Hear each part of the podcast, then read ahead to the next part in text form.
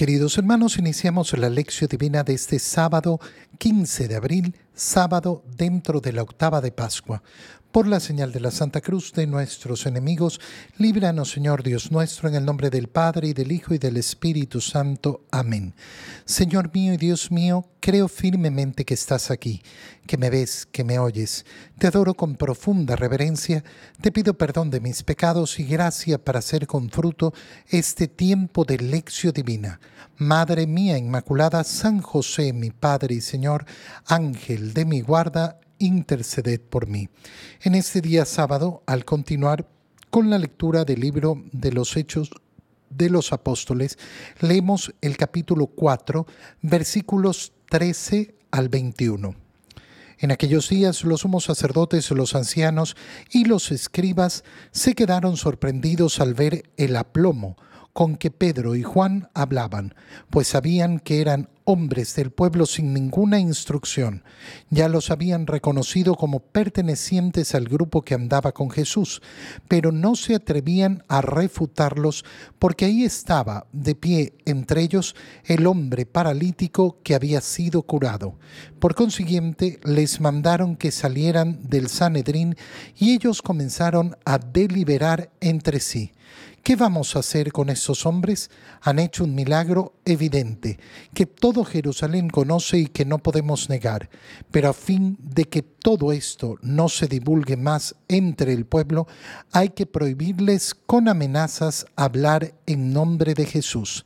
Entonces mandaron llamar a Pedro y a Juan y les ordenaron que por ningún motivo hablaran ni enseñaran en nombre de Jesús. Ellos replicaron, digan ustedes mismos si es justo delante de Dios obedecerlos a ustedes antes que a Dios. Nosotros no podemos dejar de contar lo que hemos visto y oído. Los miembros del Sanedrín repitieron las amenazas y los soltaron, porque no encontraron la manera de castigarlos, ya que el pueblo entero glorificaba a Dios por lo sucedido. Palabra de Dios. Así concluye esta eh, escena eh, que ha surgido a la luz de esta curación maravillosa que ha recibido este paralítico de nacimiento por, padre de, eh, por parte de Pedro y de Juan. Es decir, ¿qué ha sucedido? Han arrestado a Pedro y a Juan. Los han dejado toda la noche en la cárcel. Y ayer decíamos, qué manera de actuar tan injusta, porque como vemos, no tenían absolutamente ninguna prueba, ningún cargo, ninguna acusación verdadera contra ellos. Y sin embargo, los dejaron ya injustamente toda la noche en la cárcel.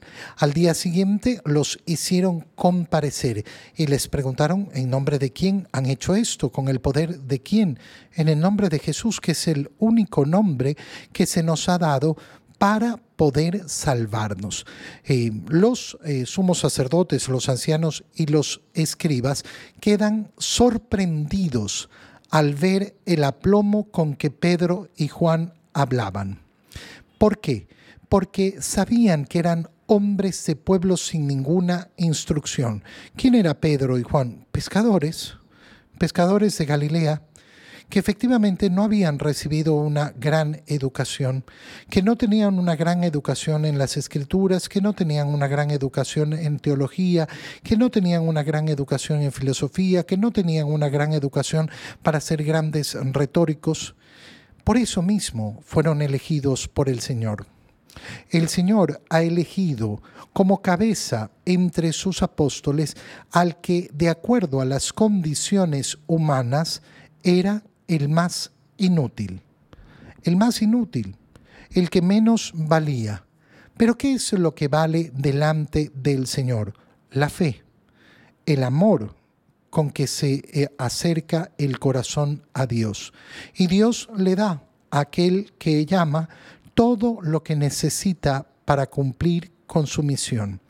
Y por eso Pedro, delante del Sanedrín, delante de gente tan instruida, con aplomo, lleno del Espíritu Santo, habla y sorprende, sorprende a todos estos, eh, a todos estos hombres. Qué bonito es eh, mirar esto. ¿Por qué? Porque eso nos invita a cada uno de nosotros a llenarnos verdaderamente de la fuerza del Espíritu Santo para anunciar a Jesús. ¿Y eso que nos permite? Nos permite en cualquier condición tener el aplomo necesario. No importa con quién me estoy enfrentando, delante de quién estoy. No importa cuál es el criterio mayoritario alrededor mío, alrededor de la sociedad. Importa la fe que yo tengo en el Señor, cómo abro mi corazón a la acción del Espíritu Santo. Ya los habían reconocido como pertenecientes al grupo que andaba con, con Jesús, pero no se atrevían a refutarlos. ¿Por qué? Porque ahí de pie, junto a ellos, entre ellos, estaba el hombre paralítico que había sido curado. Y entonces, gracias a Dios, no pueden negar la evidencia, la evidencia total, la evidencia absoluta. Este era un paralítico de nacimiento. Y ellos han, actuado, han intercedido por este hombre enfermo y ahora está de pie. Ya no es paralítico, ha recobrado la salud. Y entonces se enfrentan a los hechos. Esto es sumamente profundo e interesante. ¿Por qué? Porque justamente nosotros vivimos en un tiempo donde lo que más se quiere lesionar es la capacidad de poder contemplar lo evidente, los hechos, lo que es evidente para todos y que no necesita de grandes estudios. Oye, eh, cuando tú piensas, por ejemplo, en, todo este discurso absurdo, absurdo y que llena tanto, tanto espacio en la sociedad sobre, ay, no, es que un hombre que dice ser mujer, eh, un tema que le interesa a tan pocos y que sin embargo nos han vendido como si fuera un tema tan, tan, tan importante, como si la vida en la sociedad dependiera de este tema. ¿Y qué es lo evidente? No, lo evidente es que un hombre es un hombre y una mujer es una mujer y que hay diferencias que son eh, absolutas. Quien no las quiere reconocer no quiere reconocer los hechos. Es como que eh, nos enfrentáramos a esta misma escena del Evangelio y los eh, sumos sacerdotes, los escribas hubieran dicho, no, no, este hombre no, no, no está curado, todavía está enfermo y está paralítico. Pero si lo estás viendo, está parado, está de pie. Qué terrible es vivir en una sociedad que no quiere aceptar lo evidente, que no quiere aceptar lo evidente. Por ejemplo, nosotros nos enfrentamos a una situación tan difícil aquí en el Ecuador eh, con el tema de la violencia en este momento. ¿De quién es la culpa? ¿Dónde está la responsabilidad de lo que vivimos? Ah, que la culpa está en los políticos, en el presidente, en el no sé qué, en el no sé cuánto, en el por aquí, que la policía. La culpa la tiene la familia. Las familias que tenemos. Las familias que hemos decidido formar familias destrozadas, familias donde no hay una conformación delante de Dios, donde no se forma una familia cara a Dios. Ahí está el verdadero responsable de por qué la sociedad está como está. Búscalo en los políticos, búscalo en no sé qué, y que no, sí, que... Pero son las familias las que destruyen la sociedad. Son las familias las que no están viviendo ser efectivamente ese, eh, eh, esa escuela profunda y verdadera de amor de lo que se debe hacer. Y entonces yo puedo estar mirando tantas realidades. Mira lo evidente. Si un hombre no es responsable con su mujer y con sus hijos, ¿qué va a crear? Va a crear hijos irresponsables que van a su vez a ir cada vez más deteriorándose y deteriorando a sus hijos y deteriorando a sus hijos. Y por eso tenemos generaciones sin valores, sin Dios. Y una generación sin Dios, que es una generación que vive para el mundo y entonces es fácil ver cómo se transforma eso en violencia. ¿Por qué? Porque lo único que hay en el corazón es conseguir lo que queremos en este mundo. Los deciden soltar, pero reprendiéndoles y prohibiéndoles hablar en el nombre de Jesús. Y Pedro les dice, ustedes, delante de Dios, ¿qué hacemos? ¿Obedecerlos a ustedes o a Dios? Nosotros no podemos dejar de contar lo que hemos visto y oído.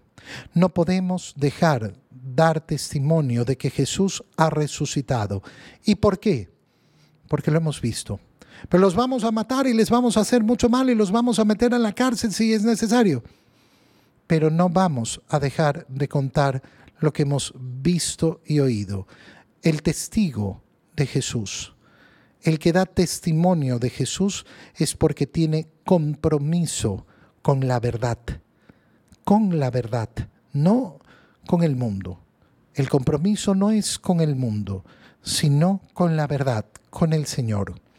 En el Evangelio, leemos el Evangelio de San Marcos capítulo 16, versículo 9 al 15.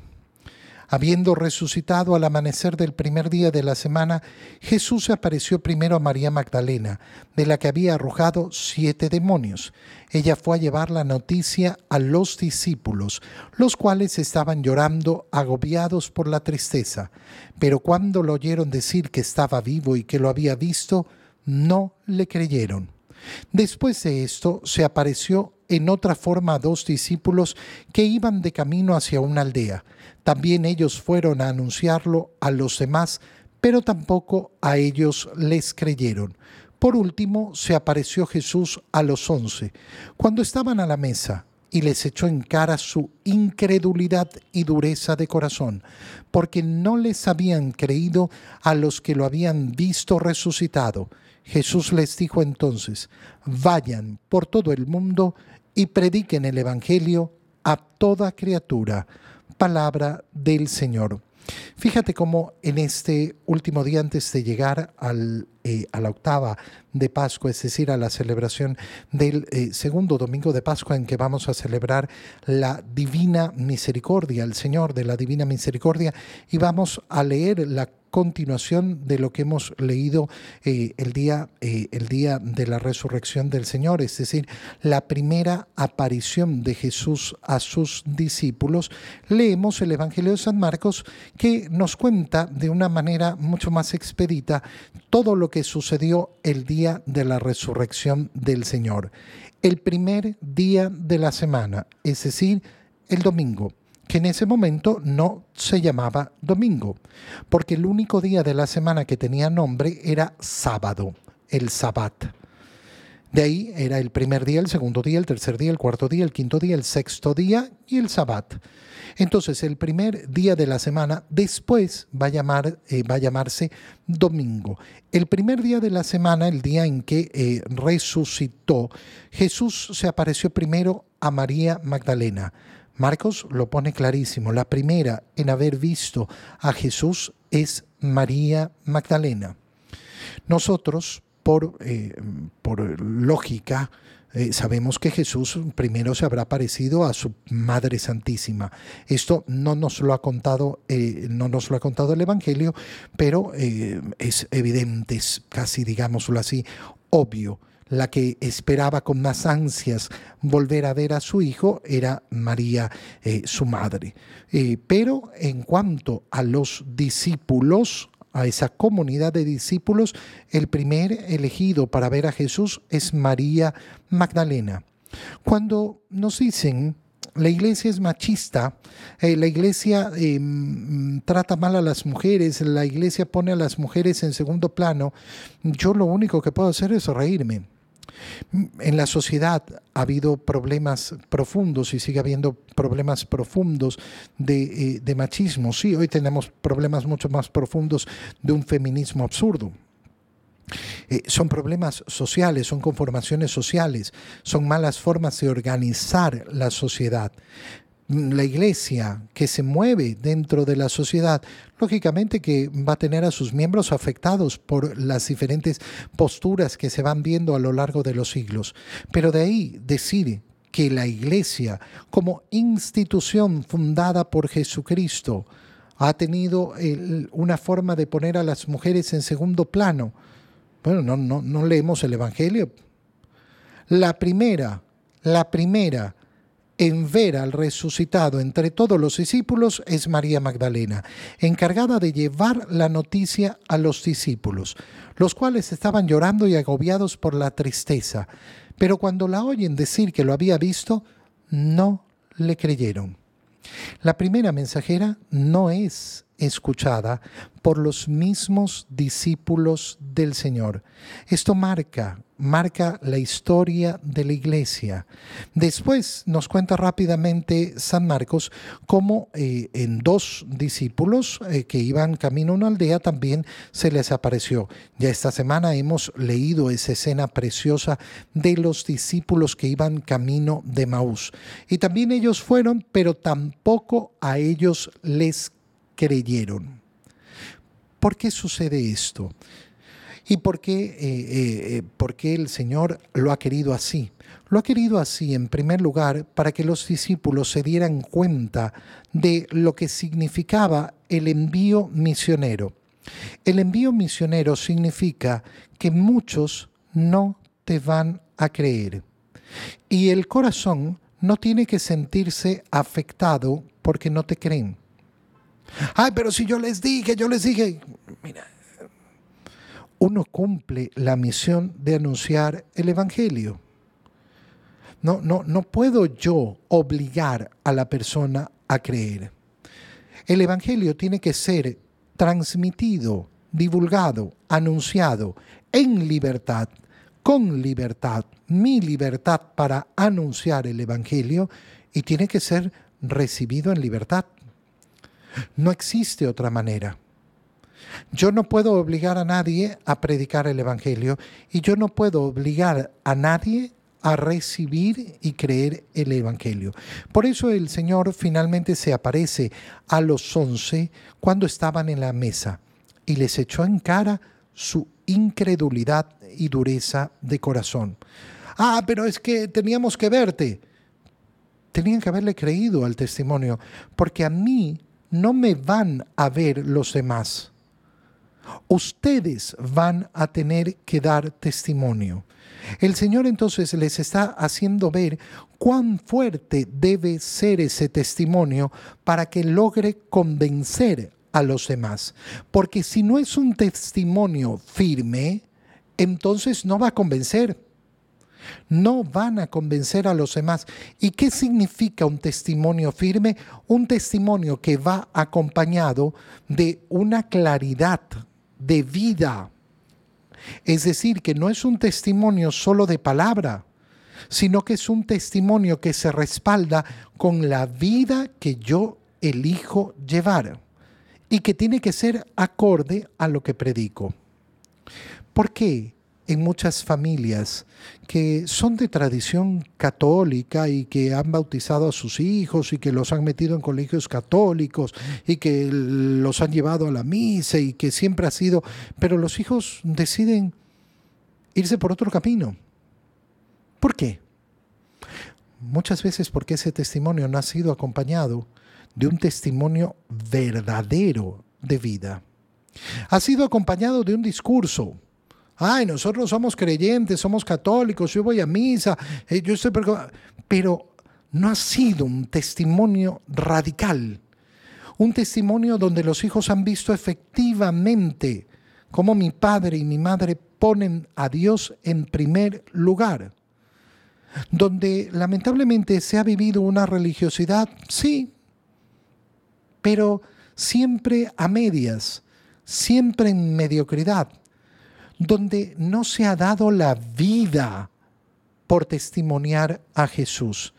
Y lo que va a pedir el Señor es justamente eso, vayan por todo el mundo y prediquen el Evangelio a toda criatura. Y eso no es un compromiso mediocre, eso no es un compromiso, ah, no, nosotros sí hemos cumplido. Esto no es la fe del cumplimiento, es la fe del amor que entrega la vida. Te doy gracias, Dios mío, por los buenos propósitos, afectos e inspiraciones que me has comunicado en este tiempo de lección divina. te pido ayuda para ponerlos por obra. Madre mía Inmaculada, San José, mi Padre y Señor, Ángel de mi guarda, interceded por mí. María, Madre de la Iglesia, ruega por nosotros. Queridos hermanos, un feliz día para todos.